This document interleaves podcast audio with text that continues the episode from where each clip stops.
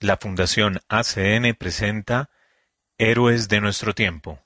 Dirección de Radio María, Padre Germán Acosta. Programación, Magola Quintero. Edición y doblaje, Diego Marín. Investigación y libretos, Johavet María Orozco. Locución, Hernán Darío Cadena, Diego Marín y Johavet María Orozco.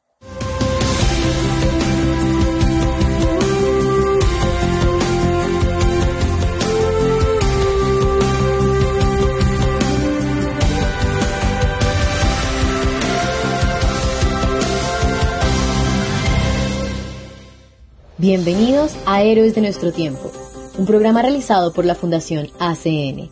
Acá visibilizamos a la iglesia sufriente y perseguida y tratamos de generar conciencia acerca de una realidad que muchas veces es ajena a nosotros, pero que sí ocurre. Además, le damos rostro al trabajo silencioso de hombres y mujeres de fe que viven el Evangelio. Vamos a escuchar la versión instrumental de Quédate, Señor, canción interpretada por el grupo Betsaida.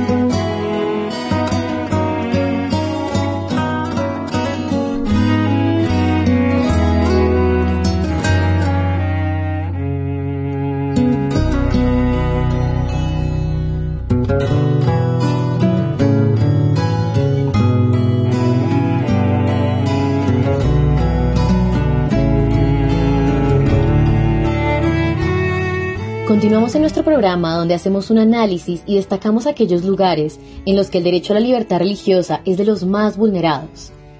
En el episodio del día de hoy les traemos noticias, testimonios y vivencias de héroes que donan sus vidas para difundir el mensaje de salvación.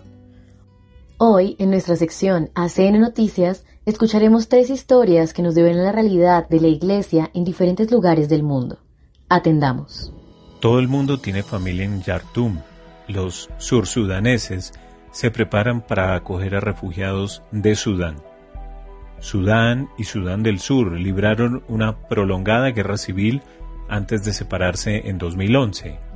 Sin embargo, casi todos los sursudaneses siguen teniendo familiares que viven en Yartum, la capital de Sudán, que está siendo sacudida por un violento conflicto entre distintas facciones militares que representan a distintos grupos políticos la Iglesia Católica de Sudán del Sur se está preparando para acoger a refugiados de la actual guerra civil que asola partes de Sudán, especialmente Yartum.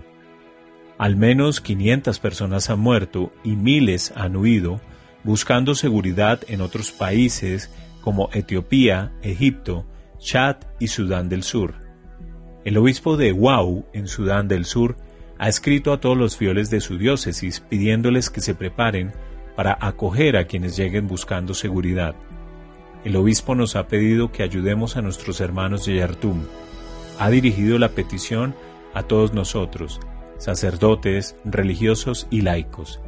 El mensaje es de solidaridad con Yartum y con el pueblo de Yartum, dijo la hermana Beta Almendra a la oficina en Portugal de la Fundación Internacional ACN. Hemos organizado tres colectas especiales en las misas. Se pide a todos los fieles laicos que contribuyan. Luego recogeremos el dinero y lo enviaremos a Yartum en la primera semana de junio, para poder ofrecer una ayuda real a las personas que se han quedado allá o a las que tienen que salir, dijo la misionera comboniano portuguesa que vive en Sudán del Sur desde hace varios años. Sudán, de mayoría musulmana, y Sudán del Sur, de mayoría cristiana, eran el mismo país, pero se separaron en 2011 tras décadas de guerra civil. Sin embargo, a pesar de años de conflicto, los países y sus poblaciones siguen teniendo mucho en común. Cuando decimos que Sudán del Sur es el país más joven del mundo, es porque no se independizó hasta 2011.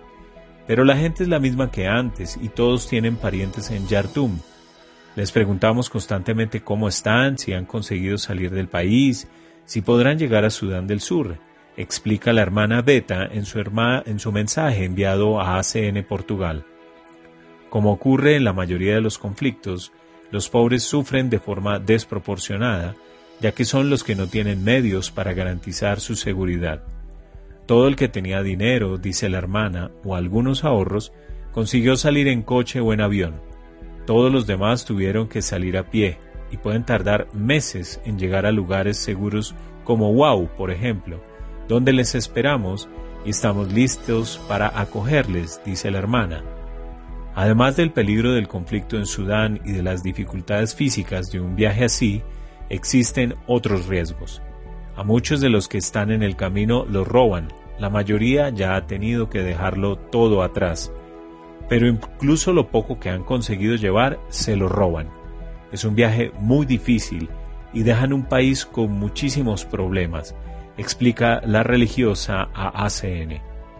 Se calcula que unas 50.000 personas ya han cruzado la frontera entre los dos países, pero hasta ahora no han llegado muchas a Wau. Todavía no tenemos campos de refugiados porque la gente viene sobre todo a pie, pero poco a poco seguro que empiezan a llegar, puntualiza la hermana Beta Almendra. Los mártires egipcios se convierten en símbolo de ecumenismo y amistad entre ortodoxos y católicos. Los 20 mártires egipcios y uno ganés asesinados por militares del Estado Islámico en Libia en 2015 serán conmemorados en el calendario litúrgico de la Iglesia Católica, convirtiéndose así en los primeros santos venerados por ambas iglesias desde su separación a raíz del concilio de Calcedonia del año 451 después. En 2015, cuando fueron asesinados en una playa libia de Sirte por miembros del Estado Islámico, 20 cristianos egipcios y un cristiano ganés se convirtieron en símbolo de la persecución que los musulmanes radicales llevaban a cabo contra los seguidores de Jesús en todo Oriente Próximo. Ahora, ocho años más tarde, también se han convertido en un símbolo de ecumenismo y amistad entre la Iglesia Católica y la Iglesia Copta Ortodoxa, separadas oficialmente desde hace más de 1500 años. Durante una visita a Roma del Papa Tahuadro II, cabeza de la Iglesia copta ortodoxa, el Papa Francisco dijo, Estos mártires fueron bautizados no solo en el agua y el espíritu, sino también en la sangre, sangre que es semilla de unidad para todos los seguidores de Cristo. Me complace anunciar hoy, con el consenso de su santidad, que estos 21 mártires serán incluidos en el martirologio romano, como signo de la comunión espiritual que une a nuestras dos iglesias. Los mártires de Sirte serán recordados el 15 de febrero, fecha de su muerte, en ambos calendarios, lo que los convierte en los primeros santos venerados por ambas iglesias desde su separación a raíz del concilio de Calcedonia de 451 después de Cristo. Se sabe que 20 de los nuevos mártires eran egipcios copto-ortodoxos, no ha sido posible averiguar la afiliación religiosa del vigésimo primero, un ganés secuestrado junto con los egipcios, pero su nombre, Mateo, indica que probablemente se crió como cristiano. Además, se asegura que cuando sus verdugos le preguntaron, insistió en que era cristiano y no musulmán. A estos hombres, secuestrados a principios de 2015 por miembros del Estado Islámico en Libia, donde trabajaban, les ofrecieron múltiples oportunidades de renunciar a su fe para salvar sus vidas. Rezamos durante 14, 15 días para que no renunciaran a su fe. Podrían haberse convertido al Islam y salvar así sus vidas, pero no obstante, eligieron a Jesús a sabiendas de que eso significaba morir, dijo el metropolita Papunutius, obispo de Samalut, la diócesis de la que procedían la mayoría de los mártires, durante una visita de ACN en octubre de 2015. De Alejandría a Asuán, en todo Egipto, los cristianos se han visto fortalecidos en su fe. Además, musulmanes de todas partes nos han dicho que están orgullosos. Dicen que nuestros mártires han demostrado que los egipcios somos muy fuertes. Su muerte nos llena de orgullo a todos, a cristianos y musulmanes, afirmó el obispo de Samalud. En una entrevista más reciente de ACN, la madre de Samuel, 22 años, y Beshoy, 24, dos de los 21 asesinados, declaró, Soy madre de mártires y estoy orgullosa de ellos. Mis hijos interceden por mí y por su Padre en el cielo. Pidiendo que fuera identificada como madre de mártires, dijo que reza por los seguidores del ISIS y que pide a Dios que les dé luz y les abra los ojos a la verdad y al bien. El santuario en Egipto dedicado a estos mártires documenta los milagros atribuidos a su intercesión, y el clérigo a su cargo, padre Abu Fanus Unan, ha dicho a ACN que muchas personas se han bautizado y convertido en cristianos gracias a su ejemplo. La iglesia copta sobrevive gracias a la sangre de sus hijos, ha afirmado el sacerdote. India. En el estado de Bengala Occidental, la iglesia sigue viva gracias a la atención que recibe de sus pastores. Regresé feliz, dice Bárbara Rittin, encargada de los proyectos de la Fundación Internacional ACN para una parte de la India. A su llegada del viaje a Bengala Occidental, vi una iglesia llena de alegría, esperanza, gente cantando, acompañando sus cantos con tambores en las celebraciones eucarísticas. Sentí que la fe allá es alegría. La gente va a misa, las iglesias se llenan, cuenta Ritin. La India es un país multicultural, que según la tradición recibió la fe cristiana gracias al apóstol Santo Tomás, quien llegó al sur del país a mediados del siglo I después de Cristo, desembarcando en la costa de Malabar cerca del antiguo puerto de Musaris, Kranganore. Hoy, los cristianos constituyen alrededor del 2.3% de la población, distribuidos en todo el país. Sin embargo, en algunas partes de la India hay obstáculos para la libertad religiosa. Algunos estados han aprobado leyes para regular las conversiones religiosas. En Bengala Occidental aún no hay ley anticonversión, dice Ritting. Allí hay mayor libertad religiosa que en otras partes del país. La Constitución de la India garantiza la libertad religiosa. El país tiene una forma propia de laicismo que trata las tradiciones religiosas por igual. Sin embargo, según el informe de Libertad Religiosa 2021 de la Fundación ACN, las leyes anticonversión se suelen aprobar a petición de los grupos nacionalistas hindúes, que temen que el carácter hindú de la India esté amenazado por el crecimiento de religiones que compiten con ellos. Así, en los estados donde residen minorías religiosas, las leyes se dirigen de manera desproporcionada contra ellas. Por ejemplo, los musulmanes y cristianos se ven especialmente afectados, ya que ambas tradiciones realizan actividad misionera, añade el informe.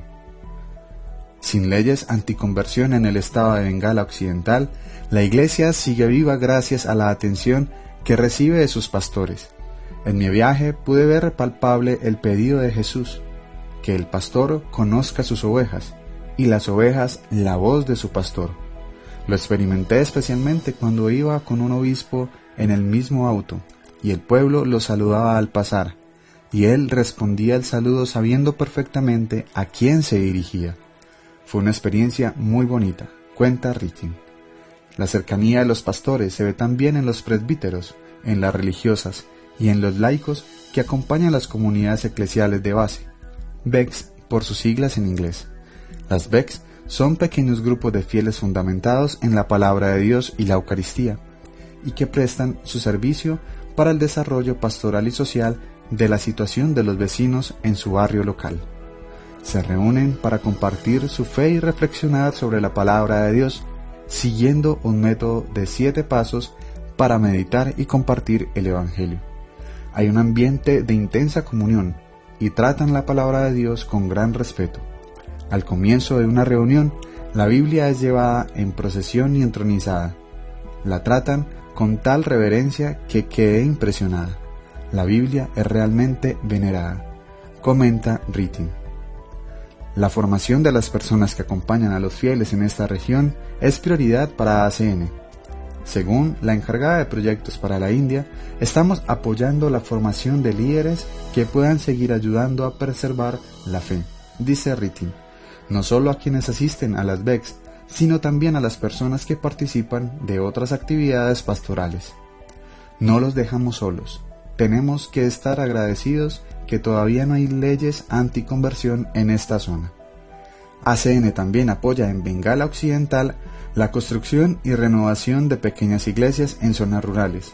Asimismo, colabora en la formación de catequistas, la formación de seminaristas, sacerdotes y religiosas, y proporciona ayuda de subsistencia a los sacerdotes a través de estipendios de misa.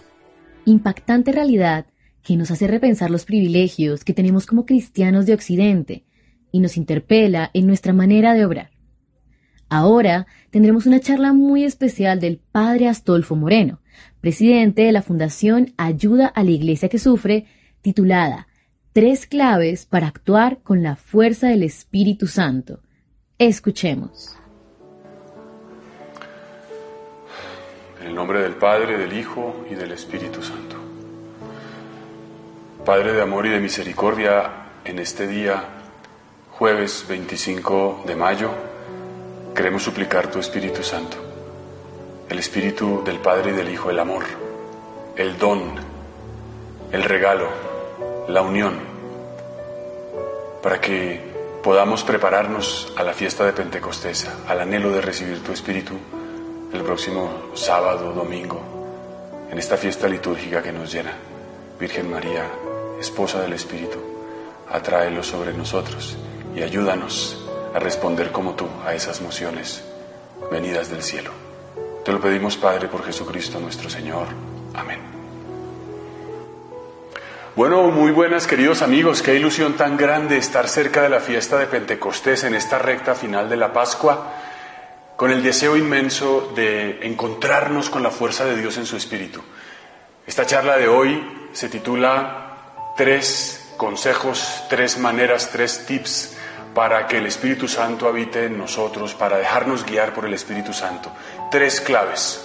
Y quiero proponerles algo especial, acercarnos a la escritura. Cuando vamos a un libro que para mí es el más apasionante o de los más apasionantes de la escritura, el libro de los Hechos de los Apóstoles, también llamado el Evangelio del Espíritu Santo, que narra la historia de la primitiva iglesia, de cómo el Espíritu habitaba en ella, cómo los primeros cristianos, a pesar de la persecución, del martirio, divulgaron el mensaje del Señor, cómo las primeras comunidades se fueron cristalizando, cómo las instituciones, los sacramentos, los ministros, los presbíteros, los diáconos fueron consolidándose en los primeros años, nos lleva a esa fuente original que está, por supuesto, penetrada, permeada por el Espíritu Santo. Entonces, yo quisiera proponerles estas tres claves a partir de la lectura de un texto que a mí en mi corazón me toca, me motiva, me parece de referencia, no solo, por supuesto, para aquel tiempo, sino para cualquier época y particularmente para la nuestra. Es aquel pasaje del bautismo del eunuco etíope, aquel funcionario de alto rango de la reina de Etiopía que se encontró con un misionero, con un hombre de Dios que fue enviado a mm, manifestar la gloria de Dios con Felipe. Este Felipe que vemos en los Hechos de los Apóstoles arrebatado por el Espíritu, que un día aparece en una ciudad y cuando menos piensa aparece en otra, que Dios le pone cosas y que nos refresca nuestra vida espiritual, porque justamente el Espíritu nos saca del moralismo, nos saca de la rutina, nos saca del voluntarismo, del pensar que el cristianismo consiste en esto es bueno o esto es malo, esto es pecado o esto está bien, ¿qué toca hacer ahora? ¿Cuál es mi deber? Nos saca de unas dinámicas en las cuales pareciera que todo depende de nuestra iniciativa o de nuestras fuerzas los hechos de los apóstoles nos muestran que el verdadero cristianismo es justamente seguir a un espíritu. Es más, que el Espíritu habite en ti, que tú y yo podamos decir, ya no soy yo, es Cristo quien vive en mí, como afirmaba San Pablo, por la fuerza del Espíritu. Y esto nos aporta una novedad, una novedad maravillosa, apasionante, que nos permite salir de las rutinas, que nos permite no ver nuestra perspectiva, nuestra vida cotidiana, aunque sea la de siempre, con los ojos del repetirse de los días o de las horas, sino con la novedad de que Dios nos ama y tiene todos los días un proyecto nuevo, una ilusión nueva para nuestra vida, en la familia, en el trabajo, en la vida personal, en el estudio, en tantas cosas, en tantas dimensiones. Dios tiene un plan de amor, el amor es el espíritu y por eso nos ofrece perspectivas renovadoras. Esto es fundamental, entender el cristianismo, como decía el Papa Benedicto, como una relación con Cristo. Es más, como la misma persona de Cristo. Y esto es posible por obra del Espíritu Santo. Entonces, sin más preámbulos, quisiera invitarlos a que entremos en este pasaje de los Hechos de los Apóstoles que está en el capítulo octavo, versículos 26 al, al 40. 26 al 40. Hechos 8, 26 al 40. Dice aquí, un ángel del Señor le habló a Felipe. Y aquí ya empezamos, porque en la Biblia el ángel del Señor, eh, sobre todo en el Antiguo Testamento, es el mismo Señor que habla. Pero Dios nos habla de muchas maneras, su Espíritu actúa en nosotros de muchas maneras. Es muy interesante en este pasaje que vamos a ver cómo Felipe se relaciona con Dios no solamente porque tiene una experiencia mística, porque tú y yo podríamos decir, pero yo, a mí no me hablan los ángeles. Sí nos hablan los ángeles. Lo que pasa es que a veces no los reconocemos. Aquí dice, un ángel del Señor le habló a Felipe y le dice, levántate y vete hacia el sur, a la ruta que baja de Jerusalén a Gaza y que está desierta. Miren qué interesante. Estamos pensando en tres maneras a través de las cuales Dios nos habla, el Espíritu nos mueve. Una primera es esta, las mociones del corazón, las mociones que encontramos en nuestra vida. Le dice el Espíritu a Felipe, levántate y vete. Esto hace acordarse de cuando el ángel también le habló a San José y le dice, levántate y toma al niño y vete a Egipto. Dios es un Dios que nos desacomoda. Una quizás pista para entender que algo viene del Espíritu Santo es cuando encontramos algo que nos saca de nuestra inercia de quietud y nos invita a movernos. Quizás estamos un día sentados en nuestra sala de la casa viendo televisión y encontramos a un familiar allí y se nos ocurre, oye, levántate y prepárale la cena, levántate y ofrécele un tinto, levántate y haz una llamada, porque al final estas mociones son mociones de servicio. El levantarse, ¿no? Eh, el libro, el Evangelio de Lucas, que es el mismo autor del libro de los Hechos de los Apóstoles, nos cuenta que un día el ángel le dijo a María que iba a ser la madre de Dios y como si fuese un dato más o menos anecdótico, también le indicó, y he aquí que tu pariente Isabel está ya de seis meses.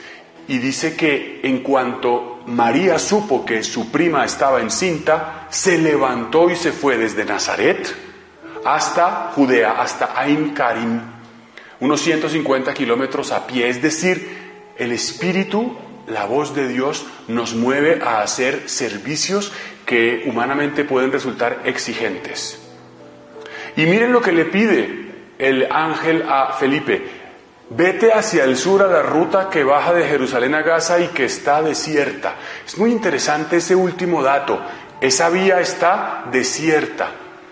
Uno podría pensar, pero ¿para qué me voy a ir a una vía desierta? ¿Qué sentido tiene emprender un camino a un lugar deshabitado? Ah, no, esto de pronto no me lo ha puesto el ángel. Esto de pronto no es del Espíritu, esto quizás no es de Dios. Yo mejor no, no me muevo, me sigo quedando aquí postrado y no salgo de mí mismo. Muchas veces lo que sentimos en el corazón lo que Dios nos pide puede parecer absurdo humanamente hablando. Él no sabía todavía que se iba a encontrar con aquel funcionario real y su comitiva, seguramente gente muy importante en una vía poco transitada. La única manera de evidenciar si lo que el Espíritu nos ha dicho tiene sentido es obedeciendo.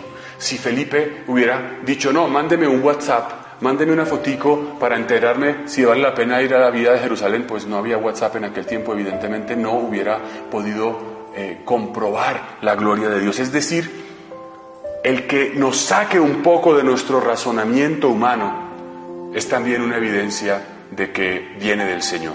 Entonces dice, se levantó y se puso en camino. Fíjense, fijémonos que lo que el ángel le dice a Felipe no tiene un contenido concreto. Es como cuando Dios llamó a Abraham, ¿no? El fundador del pueblo hebreo, nuestro padre en la fe, aquel santo patriarca, como lo describe en la carta a los hebreos. Pues Dios le dijo a Abraham, sal de tu tierra a la tierra que yo te mostraré. Y dice, Abraham salió. No sabía a dónde iba, salió en fe, salió obedeciendo a un impulso del Señor. No podemos esperar a que Dios nos dé un montón de detalles para actuar. Muchas veces quizás la emoción será, ve y saluda a fulano, ve y dale un abrazo a Mengano, ve y saluda y haz, una llamada, haz un gesto, dile adiós, dile hola. Y ahí empezarán a pasar otras cosas. La acción del Espíritu nos va dando lo que cada paso necesita. Y esto es muy importante. Se levantó y se puso en camino. Entonces, obedecer al Señor. Un tip para obedecer al Espíritu Santo es ponernos en camino. Sin pretender saberlo todo, sin comprenderlo todo. Ponte en camino. Ve y dale un beso a tu mujer. Ve y dale un abrazo a tu marido. Y ya, es que estamos peleando, es que no hemos... No importa. Ponte en camino. Y dice, en esto un hombre de Etiopía, eunuco, dignatario de Candace, la reina de Etiopía, y superintendente de su tesoro, que había venido a Jerusalén para adorar a Dios, volvía sentado en su carro leyendo al profeta Isaías. Qué interesante, efectivamente, esa vía hacia el sur, hacia, la, hacia Gaza, es la vía que comunica Palestina con la península del Sinaí, con Egipto y seguramente con Etiopía. Y entonces él se sorprende, encuentra un, eh, digamos, personaje de mucho relieve y dice, bueno, ¿yo qué hago aquí? Em, y entonces aquí viene lo siguiente que es sorprendente. Le dijo entonces el Espíritu a Felipe. Primero dice, le habló el ángel, ahora le habló el Espíritu. Estas mociones interiores, en el fondo es Dios mismo el que le habla, el que le dice. Y fijémonos, dice, acércate y ponte al lado de ese carro. Esto es muy interesante. Porque yo me imagino imaginémonos que vamos por una calle y hay una comitiva de un ministro que va con carros blindados, con coches blindados, con motocicletas. Y que Dios te diga, ponte al lado de ese carro. Lo primero que humanamente puedes decir es, ¿yo qué voy a hacer ahí? ¿Van a pensar que soy un terrorista? ¿Van a pensar que estoy peligroso? Yo no me acerco. Yo espero a que me llamen o que pase algo. Es maravilloso ver cómo las mociones de Dios implican arriesgar, nos invitan siempre a salir de nuestro razonamiento. Ponte al lado, ponte al lado y luego verás qué sigue pasando. El discernimiento, según el Papa Francisco, no consiste en tener claro lo que va a pasar de aquí hasta el último día de mi vida, sino dar un paso. Y cuando ese paso esté claro, puedo dar el siguiente es como hacer muchos ensayos. Yo siempre me acuerdo de aquella anécdota de la manera como la NASA en los años 60 lanzaba los cohetes hasta llegar a la Luna, el famoso Apolo 11, y como lo ha hecho Elon Musk con su compañía de eh, ir hacia, hacia el universo por medio de cohetes. La NASA tenía que asegurarse completamente de tener todos los detalles previstos para que no sucediera nada y entonces sí poder lanzar eso implicaba un gasto de dinero y de años increíble. En cambio la técnica de Elon Musk es hacer ensayos de prueba, lanzar uno y en ese lanzarlo se aprenden muchísimas cosas y se ahorra muchísimo tiempo, dinero y fuerzas. Porque si no arriesgas y esperas a tenerlo todo controlado para poder hacer un lanzamiento, te gastarás muchísimo tiempo y será muy difícil. Si empiezas a intentarlo poco a poco, también a este nivel humano, avanzas mucho más rápido. Pues aquí Dios nos invita siempre a arriesgar, a dar pasos, aunque no los tengamos absolutamente claros. La primera era ponte en camino y ahora dice acércate y ponte al lado de ese carro. Yo me imagino al pobre eh, Felipe o con, bueno, en realidad al pobre Felipe no, se ve que él lo hacía con gran entusiasmo por como lo describe el libro. Se acerca, entonces dice, Corrió Felipe a su lado y oyó que leía al profeta Isaías. Qué bonita esta manera de hablar, ¿no? Corrió Felipe. El Espíritu le dice y él corre. Este es esto es fundamental. Y esta sería la primera, yo les he dicho en esta charla tres estrategias, tres tips para que el Espíritu Santo habite y podamos responder a su llamado. Aquí vemos responder. Aquí dice, se levantó y se puso en camino. Y cuando el Espíritu le dice, ponte al lado, dice, corrió Felipe a su lado y se puso al lado de este eh, superintendente de la, de la reina de Etiopía. ¿Y qué pasa? Al ponerse al lado pasa algo nuevo. Viene el siguiente paso. Dice, corrió Felipe a su lado y oyó que leía al profeta Isaías. Y em, entonces le dijo, ¿Entiendes lo que lees? Fíjense cómo aquí hay un itinerario de seguimiento del Espíritu. Empieza diciendo que el ángel le dice vete a, a, este, a este camino. Luego el Espíritu le dice ponte al lado de este carro. Y ahora viene otra manera como también actúa el Espíritu, pero es de otra manera. Él ya oye algo que está hablando este hombre e inmediatamente se le ocurre, le viene preguntar. Entrar en diálogo con ese hombre que está allí y le pregunta, ¿entiendes lo que lees? Fíjense que el Espíritu Santo a veces lo podemos circunscribir a pensar que el Espíritu Santo actúa si tenemos unos dones increíbles, si tuve una visión extraordinaria. Oye, el Espíritu Santo actúa todo el tiempo en las cosas más simples, más sencillas, en el diálogo con una persona, en una iniciativa de servicio. Y no es menos potente ni menos trascendental que esta experiencia a través de la cual Felipe responde. Y dice, él respondió, el eunuco, ¿Cómo voy a entender si no me lo explica alguien? Y entonces dice, rogó entonces a Felipe que subiera y se sentase junto a él. ¡Qué maravilla! Pasa que ya humanamente empiezan a entablar un diálogo y una relación. Miren, este pasaje de San Lucas, que es el autor de los Hechos de los Apóstoles, nos hace acordarnos de aquel otro pasaje emblemático de la Pascua, que es el pasaje de los discípulos de Maús. Acordémonos que dice que iban dos discípulos, uno de los cuales se llamaba Cleofás, de Jerusalén hacia Emaús. Salían de Jerusalén, se iban de Jerusalén. Este eunuco también se iba de Jerusalén hacia su tierra.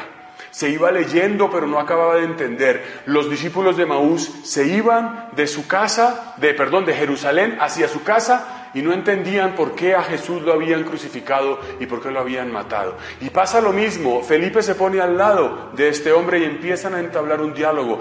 En, Jesús se pone al lado de estos dos discípulos y empiezan a entablar un diálogo. Se hace el encontradizo. Ahí actúa el Espíritu.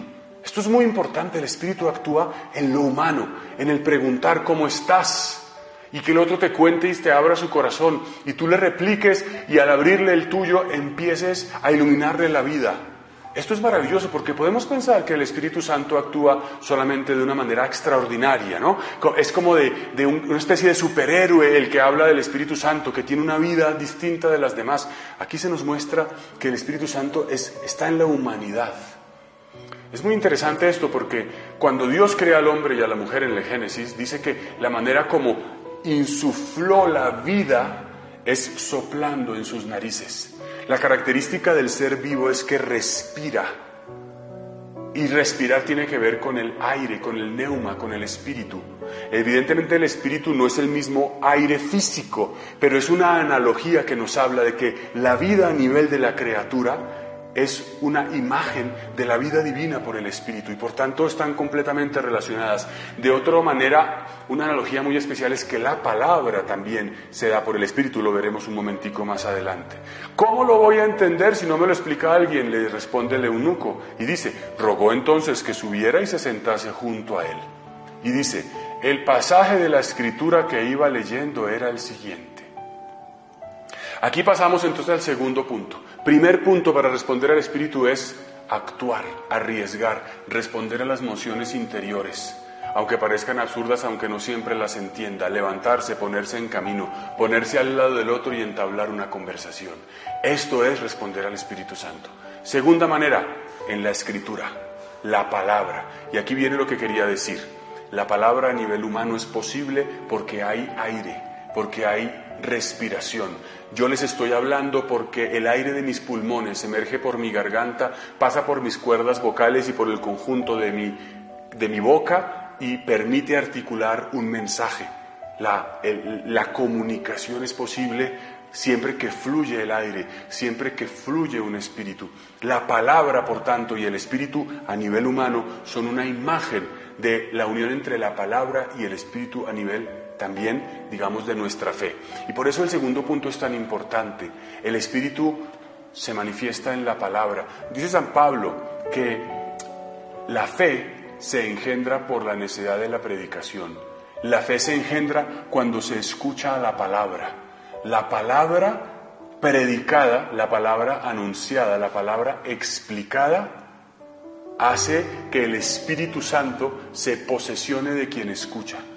Esto es impresionante, porque esto también es lo que pasa. Nos está diciendo entonces que la segunda manera de responder al Espíritu es tener una relación con la palabra. Una relación con la palabra al leerla, al escucharla, pero también al predicarla. La fe se recibe cuando se comunica. La relación con la palabra, en otras palabras, equivale también a una relación con el Espíritu Santo. Que tú y yo podamos vivir de la escritura, la leamos. Este hombre que venía desde Etiopía, salía de Jerusalén intentando comprender la escritura y no podía. Y le abre la escritura Felipe a este hombre. Eso es un poco lo que yo estoy queriendo también hacer en este ejercicio y en esta charla, que la palabra se nos abra a todos. Y eso es lo que tú haces cuando le hablas de Dios a una persona o cuando también recibes la palabra y la meditas. Eso es lo que pasaba con los discípulos de Maús. En el pasaje de San Lucas dice que cuando Cleofás y su amigo le explicaron a Jesús su perplejidad por la muerte de aquel que iba a ser el liberador de Israel, dice que Jesús les explicó, comenzando por Moisés y siguiendo por los profetas, todo lo que se refería a él en la escritura. Porque también entonces la escritura significa que todo lo que sucede está anunciado por Dios, que la realidad que nos circunda está en las manos de Dios, está sometida al poder de Dios la escritura que se lee y que se cumple, porque cada vez que tú lees la palabra de Dios, que es viva y eficaz, más tajante que espada de doble filos, como dice la carta a los hebreos, tú cuando lees la palabra y la aterrizas a tu vida y la, y la, y la aplicas a tu existencia, estás permitiendo que la palabra se, te ilumine y se cumpla toda palabra se cumple. El poder de la palabra de Dios no es simplemente un relato literario más o menos rico o de una tradición religiosa que te puede dar pistas de mejora de vida espiritual, sino que es una palabra que tiene poder. La palabra de Dios se cumple. Cuando Dios dice hágase la luz, se hace la luz. Cuando Jesús dice queda limpio, el leproso queda sanado. Pero eso sucede también cuando leemos la escritura. Se cumple. Se cumple significa que nos damos cuenta que nuestra vida tiene una relación con la palabra misteriosa, impresionante, potentísima. Y entonces nuestra vida cobra sentido a la luz de la palabra. Nos sabemos interpretados en una potencia de sentido. Ya sé por qué me pasó esto, ya sé qué significa lo otro, ya sé cuál es el querer de Dios. La palabra tiene ese poder por la acción del Espíritu Santo. Para que nosotros podamos entonces vivir siguiendo al Espíritu Santo tenemos que ponernos en relación con la palabra, iluminados con la palabra todo el tiempo, a toda hora, todos los días, que la palabra de Dios sea nuestro referente. Entonces dice, el pasaje que iba leyendo era el siguiente, un pasaje del profeta Isaías, de los llamados cánticos del siervo de Yahvé, un pasaje que habla de Cristo, de cómo hay un tal siervo, esto lo escribió Isaías unos seis siglos antes de Cristo, un siervo que sufre por la salvación. Y entonces ese siervo anunciado por el profeta Isaías es Cristo. Al final, así como lo hizo Jesús a los discípulos de Maús, la interpretación de la palabra es cómo se cumple en Cristo lo que se lee, pero en Cristo en la vida de la persona, en la vida de este eunuco, en la vida de los discípulos de Maús, en tu vida, el Espíritu te ayuda a entender cómo Cristo está presente en tu vida, cómo Cristo no te abandona, cómo Cristo es verdad que está a tu lado. Y entonces, ¿qué leía? Dice, el pasaje que iba leyendo era el siguiente, como oveja fue llevado al matadero y como mudo cordero ante el esquilador, así no abrió la boca. En su humillación se le negó la justicia. ¿Quién hablará de su posteridad? Ya que su vida es arrebatada de la tierra. Es un pasaje referido explícitamente a Jesucristo en su pasión, que es el Cordero, que es llevado al patíbulo de la cruz, que no vociferó, que no condenó y se entregó a la muerte. Y entonces dice, el eunuco le dijo a Felipe, te ruego que me digas de quién dice esto el profeta, de sí mismo o de algún otro. Este eunuco está esperando entender cómo se cumple la escritura. Y dice, Felipe tomó la palabra y comenzando por este pasaje le anunció el Evangelio de Jesús. Al final, ¿a dónde te lleva la escritura? A Cristo. A entender a Cristo en tu vida. A entender cómo el Señor ha muerto por ti. cómo tu sufrimiento de hoy, lo que hoy puedes estar padeciendo, tus llagas, tus heridas, las de hoy o las del pasado, son las de Cristo. Entonces, cómo ese sufrimiento no es absurdo y cómo Cristo ha resucitado y cómo Cristo en el fondo te ha amado y cómo por tanto lo que vives hoy, sea lo que sea, tiene sentido. No es absurdo. No es absurda la realidad que tienes el matrimonio que tienes o del que careces, la salud que tienes o la que deseas, el trabajo que tienes o el que no tienes, tu situación personal, espiritual. Dios está presente allí. Y esto es lo que la escritura te declara. Le anunció el Evangelio de Jesús, le anunció lo que significa el bautismo, lo que significa creer en Cristo, lo que significa entregarse a Cristo. Y aquí viene entonces el tercer elemento, el tercer, digamos, tip de cómo seguir la moción del Espíritu Santo. Dice, mientras iban de camino, llegaron a un lugar donde había agua. Y le dijo el eunuco, aquí hay agua, ¿qué impide que yo sea bautizado? Esto es maravilloso. O sea, el tercer elemento es los sacramentos. El Espíritu Santo actúa en los sacramentos. ¿Quieres llevar una vida en el Espíritu? Acércate a los sacramentos, sobre todo a la confesión porque en la confesión tenemos la certeza del perdón de los pecados. Por el Espíritu Santo, cuando el sacerdote absuelve, cuando yo absuelvo a los penitentes, digo, digo, Dios Padre misericordioso que envió el Espíritu Santo por la muerte y resurrección de su Hijo, y derramó el Espíritu Santo, perdón, para el perdón de los pecados, te conceda. Derramó el Espíritu Santo para el perdón de los pecados, te conceda el perdón y la paz, y yo te absuelvo. El Espíritu está en todos los sacramentos. El Espíritu es aquel que nos lleva a la Eucaristía. El que transforma el pan en cuerpo de Cristo y el vino en la sangre de Cristo es el Espíritu. De hecho, en el pasaje de los discípulos de Maús, todo termina cuando llegan a Maús y Jesús les parte el pan y lo reconoce. Es decir, Jesús les celebra la Eucaristía. Toda la vida cristiana, desde el salir de Jerusalén tristes, sin entender la vida, que es lo que le pasa a este eunuco, se resuelve y tiene su plenitud en los sacramentos. Toda la vida cristiana tiene su plenitud en los sacramentos, principalmente en la Eucaristía. Otra manera de leer este pasaje o de leer cómo el Espíritu Santo quiere que actuemos es que quiere que nos relacionemos con el otro, que quizás viene saliendo de Jerusalén a su tierra, viene de regreso decepcionado. Tenemos tantas personas decepcionadas en la vida, tristes, que no encuentran el sentido de nada. ¿Cómo ¿Cuál es el sentido de tener el Espíritu Santo? Ah, hacer milagros, ser como los superpoderosos de Marvel Studios o cosas de ese estilo, hacer cosas deslumbrantes para que me admiren o para sentirme importante o popular. No, estamos llamados a que el Espíritu Santo nos lleve a dar, a dar vida a los demás, a dar sentido a la existencia de los demás. Cuando Jesús en Emaús, en el pasaje de Emaús, sale al encuentro de estos dos discípulos, sale al encuentro para que estos dos discípulos hagan un itinerario y se reencuentren con la verdadera vida, como lo dice el mismo Evangelio de Lucas, que después de encontrarse con Jesús ya regresaron de noche a Jerusalén a anunciar lo que habían visto. Esto es lo que sucede. Esto es todo un itinerario espiritual. Tres maneras de responder al Espíritu Santo. ¿Para qué? ¿Para sentirme poderoso? No, para dar vida a los demás. Entonces, el eunuco salía de Jerusalén a su tierra decepcionado. Venía un poco melancólico, meditando un pasaje de la escritura que no comprendía. Y la moción del Espíritu es que este Felipe se acerque, salga de sí mismo, se ponga a su lado, lo escuche, entable un diálogo y en el diálogo lo lleve a la plenitud de la vida que son el encuentro con Cristo en los sacramentos. Porque aquí con qué termina este pasaje.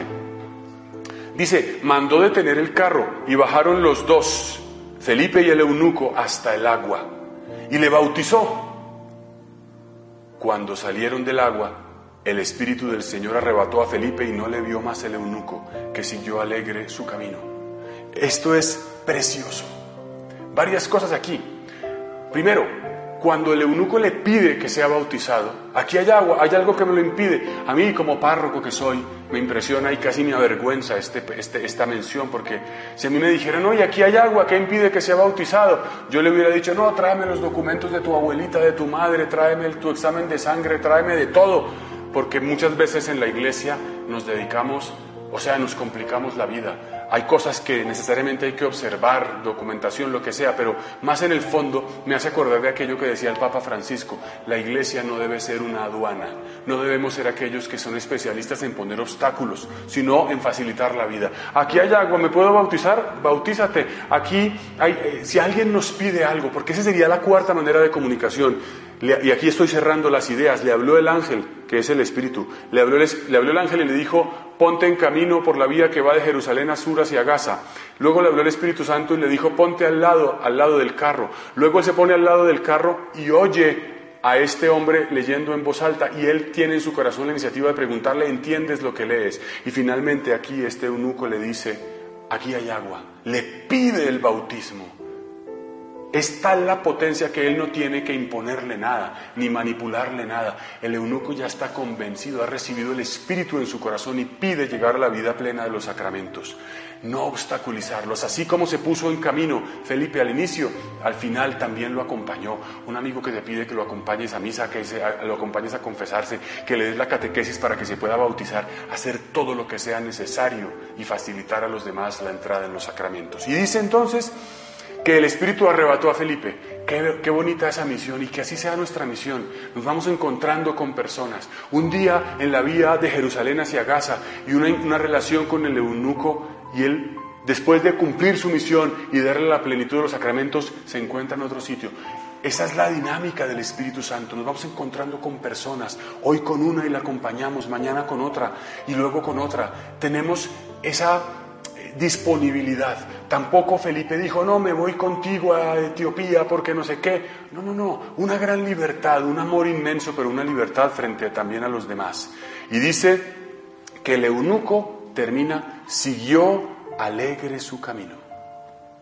¿En qué termina todo? Este eunuco que no entendía, termina alegre su camino.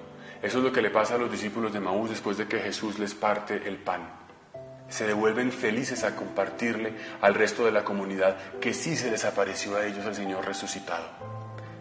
Lo que era tristeza se vuelve alegría. O en otras palabras, vivir del Espíritu Santo es sembrar alegría comunicar alegría, la alegría del Señor, la alegría del sentido de la vida, la alegría de la relación con la palabra, la alegría de los sacramentos a los demás.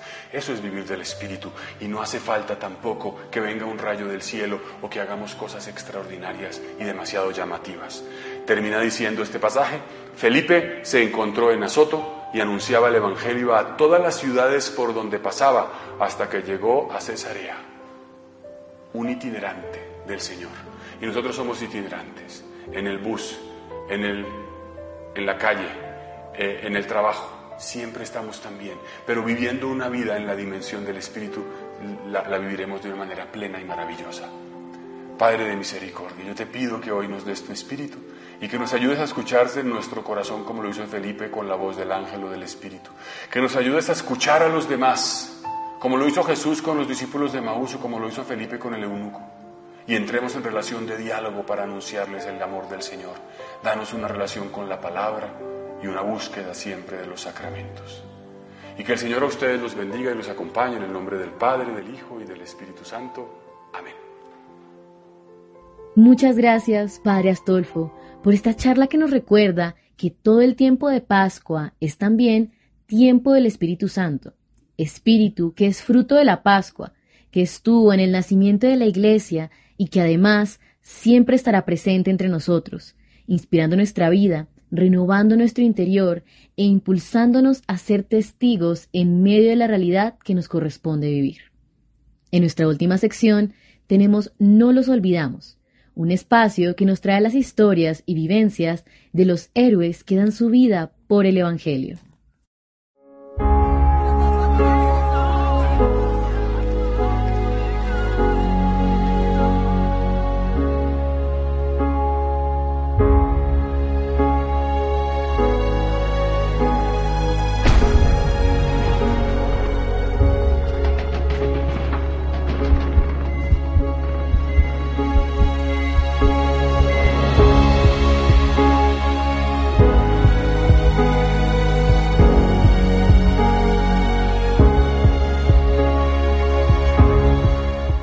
Bienvenidos de nuevo a No los olvidamos, Puente de Amor para la Iglesia con la Fundación ACN. En este espacio hacemos visible esa realidad desconocida que se vive en muchas partes del mundo, la persecución religiosa y el sufrimiento y necesidad de nuestra iglesia. A la vez, presenciamos en primera fila el heroísmo silencioso y discreto de la Iglesia Católica, sostenida por la fe en Jesucristo, con hombres y mujeres capaces de entregar su propia vida por llevar a sus hermanos la esperanza verdadera de Dios. En esta ocasión tenemos de invitado al sacerdote polaco Marek Gubernat, misionero de la Sagrada Familia, quien realiza su trabajo pastoral en Cuba desde hace un poco más de un año. Él habla de la particularidad de ejercer su misión en el contexto cubano, en el cual hay que adaptarse constantemente a las carencias y a las situaciones particulares que vive el pueblo. Escuchemos el testimonio del padre Gubernat. Soy padre Marek Gubernat, misionero de la Sagrada Familia, desde un año misionero en Cuba.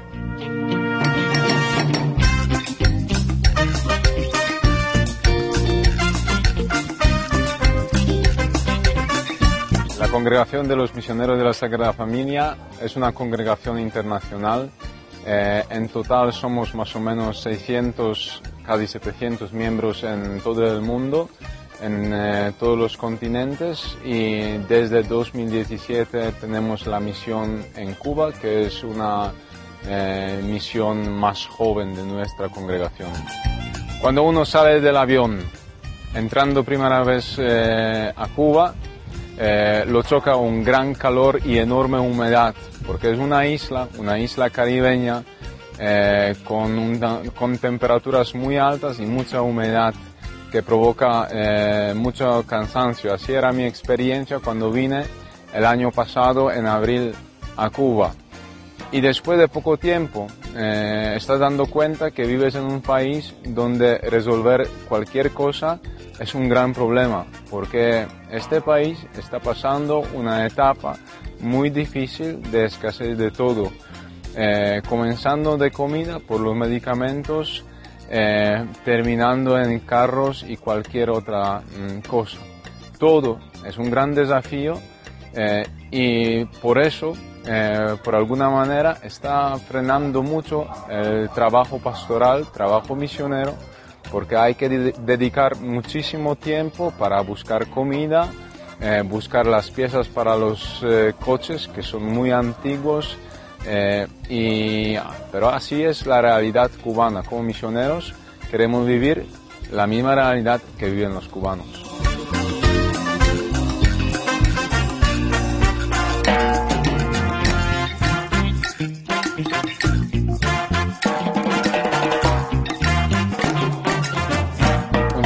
fui a celebrar eh, la misa en uno de mis pueblos.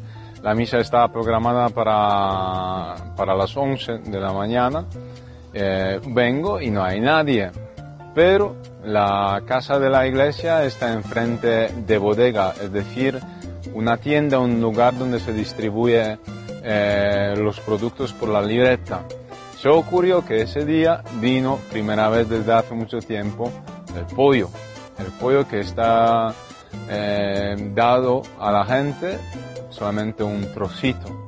Entonces mis feligreses tenían que tomar la decisión, van a la iglesia, a la misa o van a sacar este pollo eh, porque la cantidad es limitada, es decir, eh, los primeros lo sacan y los otros quizás no aguanta para todos.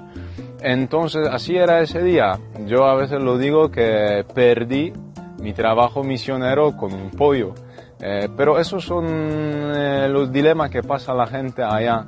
Porque una mujer que quizás quería mucho venir a la iglesia, a la misa, pero ella tiene los niños en la casa, ella tiene su mamá enferma, viejita, que le falta, eh, bueno, le falta de comida. Entonces, ella tiene que elegir. Ese día ellos lo eligieron así y bueno, al principio yo estaba un poco eh, sorprendido, pero cuando paso más tiempo en Cuba con esta gente, cada vez más eh, lo entiendo, eh, lo que están enfrentando ellos diario. Estas personas que están emigrando muchas veces son personas que eran muy comprometidas en la vida de la iglesia, Entonces, hoy día nos falta los catequistas, a los feligreses, a la gente que viene a la iglesia, eh, le falta simplemente conocimiento. Eh, a mí me pasó una vez que comenzaba la misa tres veces, eh, porque después de hacer un señal de la cruz di cuenta que muchos no saben cómo hacerlo. Eso es el nivel verdaderamente de la primera evangelización hay que enseñar de las cosas básicas porque cubanos, eh, ellos mm, tienen mucha venerencia a los santos, tienen muchos santos favoritos, pero a veces eh, eso no corresponde con, con, amor a Jesucristo, con conocimiento de la presencia real de Jesucristo en el Santísimo Sacramento, en tabernáculos. Esto estamos viendo todos los días cuando la gente pasa por la iglesia, que ellos ni saben, eso no es eh, mala voluntad. Ellos ni lo saben que hace falta venerar primeramente al Señor en, en el Santísimo, eh, en el tabernáculo. Y son muchas cosas así que hay que enseñar tranquilamente, con la paciencia, explicando, porque también muchas personas después de explicarles vienen con mucho agradecimiento, diciendo, Padre, nunca nadie nos eh, lo ha explicado, nosotros simplemente no, no, lo sabíamos. Ahora vamos a saber cómo deberíamos comportarnos, cómo rezar, cómo cantar. Eso es el nivel pastoral de nuestro trabajo. Una vez saludando a mis vecinos, eh, me preguntan ellos, Padre, ¿y para qué viniste aquí a este lugar de donde todo el mundo quiere irse? Eh, la presencia nuestra, tanto de los misioneros extranjeros como de la Iglesia Católica en general, es un señal de la esperanza, que alguien, eh, bueno, que alguien quiere estar con ellos, porque nuestra estancia no es solamente la estancia, la presencia, sino que intentamos sacar los medicamentos de afuera, estamos distribuyendo la comida. Y estas cosas materiales muchas veces para nosotros son como una buena excusa, buen motivo para visitar a la gente en la casa, para hablar con ellos, para a veces escuchar de sus fatigas, de su cansancio, de sus dolores y además de su desesperanza.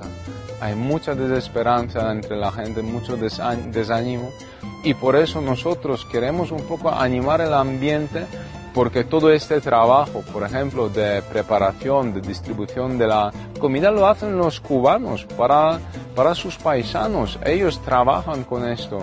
Ellos vienen, eh, ellos se van a sus casas y después me cuentan en el encuentro, padre, nosotros ni sabíamos que al lado vivía una persona en unas condiciones tan difíciles y además ellos están más valorando lo que tienen ellos eh, para vivir eh, ellos mismos. Entonces eso es también una manera de educar, de evangelizar y dar un poco de ánimo y de esperanza para el pueblo cubano. En Cuba, como los misioneros, experimentamos mucho la providencia de Dios. Eh, esta providencia tiene sus mensajeros, eh, como la oficina eh, de las misiones de nuestra congregación Misioneros de la Sagrada Familia, Ayuda a la Iglesia Necesitada, Miva Polska eh, y muchas, muchas otras que nos ayudan buscando financiamiento, medio de transporte, medicamentos, todo lo que hace falta para vivir en esta isla y para ayudar a la gente. Y también quiero agradecer a cada una persona en Polonia, España, México, eh, todos nuestros eh, bienhechores, benefactores eh, que están dando tanto su dinero como cosas materiales. Y además como el último, pero me parece, no me parece, estoy convencido, más importante, a los enfermos que están ofreciendo sus sufrimientos por nosotros y por todas las personas que están rezando por nosotros. Agradecemos al Padre Maret Gubernat, cuyo testimonio nos abre los ojos ante una realidad que sea de nuestro propio continente, donde hay mucha pasión por vivir la fe, pero donde también se necesita muchas veces evangelizar desde cero. Cuando al padre Mare le preguntaron por qué llegaba a este país donde muchos querían irse, él respondió que alguien debía llevar la esperanza de Cristo a todos los lugares Y ese es el papel de la Iglesia, donde quiera que se necesite. Igualmente, el padre Maret Gubernat dice que ser mensajeros de la esperanza también se nutre del apoyo de los benefactores del mundo entero, como los de la Fundación ACN, quienes con su oración y generosidad concreta permiten que todos los días podamos decir a estos héroes silenciosos de la Iglesia, no los olvidamos. Dios te bendiga. Este testimonio nos enseña cómo desde las pequeñas acciones se puede generar un gran impacto en la vida de muchas personas. En nuestra última sección del día de hoy, Dones de Esperanza, conoceremos la iniciativa más reciente de la Fundación ACN para ayudar a los cristianos perseguidos y necesitados en el mundo. Están presentes en todo el mundo, viven realidades muy diferentes, pero tienen un denominador común. Cada día nos acercan físicamente a Cristo. Los sacerdotes son mediadores de paz, mensajeros de la misericordia de Dios, son esperanza para los más necesitados. Muchos no tienen recursos para vivir porque sus feligreses no pueden sostenerles. Tú puedes ayudar a estos sacerdotes valientes y entregados, que viven en las regiones más pobres e inhóspitas de la tierra. ¿Cómo? Solicita una misa. Haciendo un donativo sostienes a un sacerdote, y él, en agradecimiento, ofrecerá esa misa por tus intenciones. Para miles de sacerdotes, los estipendios de misa que reciben de ayuda a la iglesia necesitada son su única fuente de supervivencia. Un estipendio de 10 euros sirve a los sacerdotes para cubrir sus necesidades básicas. Con tu estipendio de misa sostienes a la iglesia en el mundo. Con esta invitación concluimos por hoy Héroes de nuestro tiempo. Muchas gracias por su compañía y su sintonía. Los animamos a ser puentes de amor y ayudar a que las manos de Dios sigan haciendo su obra en tantos lugares del mundo. Ingresa a www.acncolombia.org o www.acn-global.org y síguenos en nuestras redes sociales para que no te pierdas nada de nuestro contenido y conozcas las formas en las que tú también puede secar las lágrimas de Dios donde quiera que Él llora. Cerramos con la versión instrumental de la canción Milagro de Amor, interpretada por el grupo Bethsaida.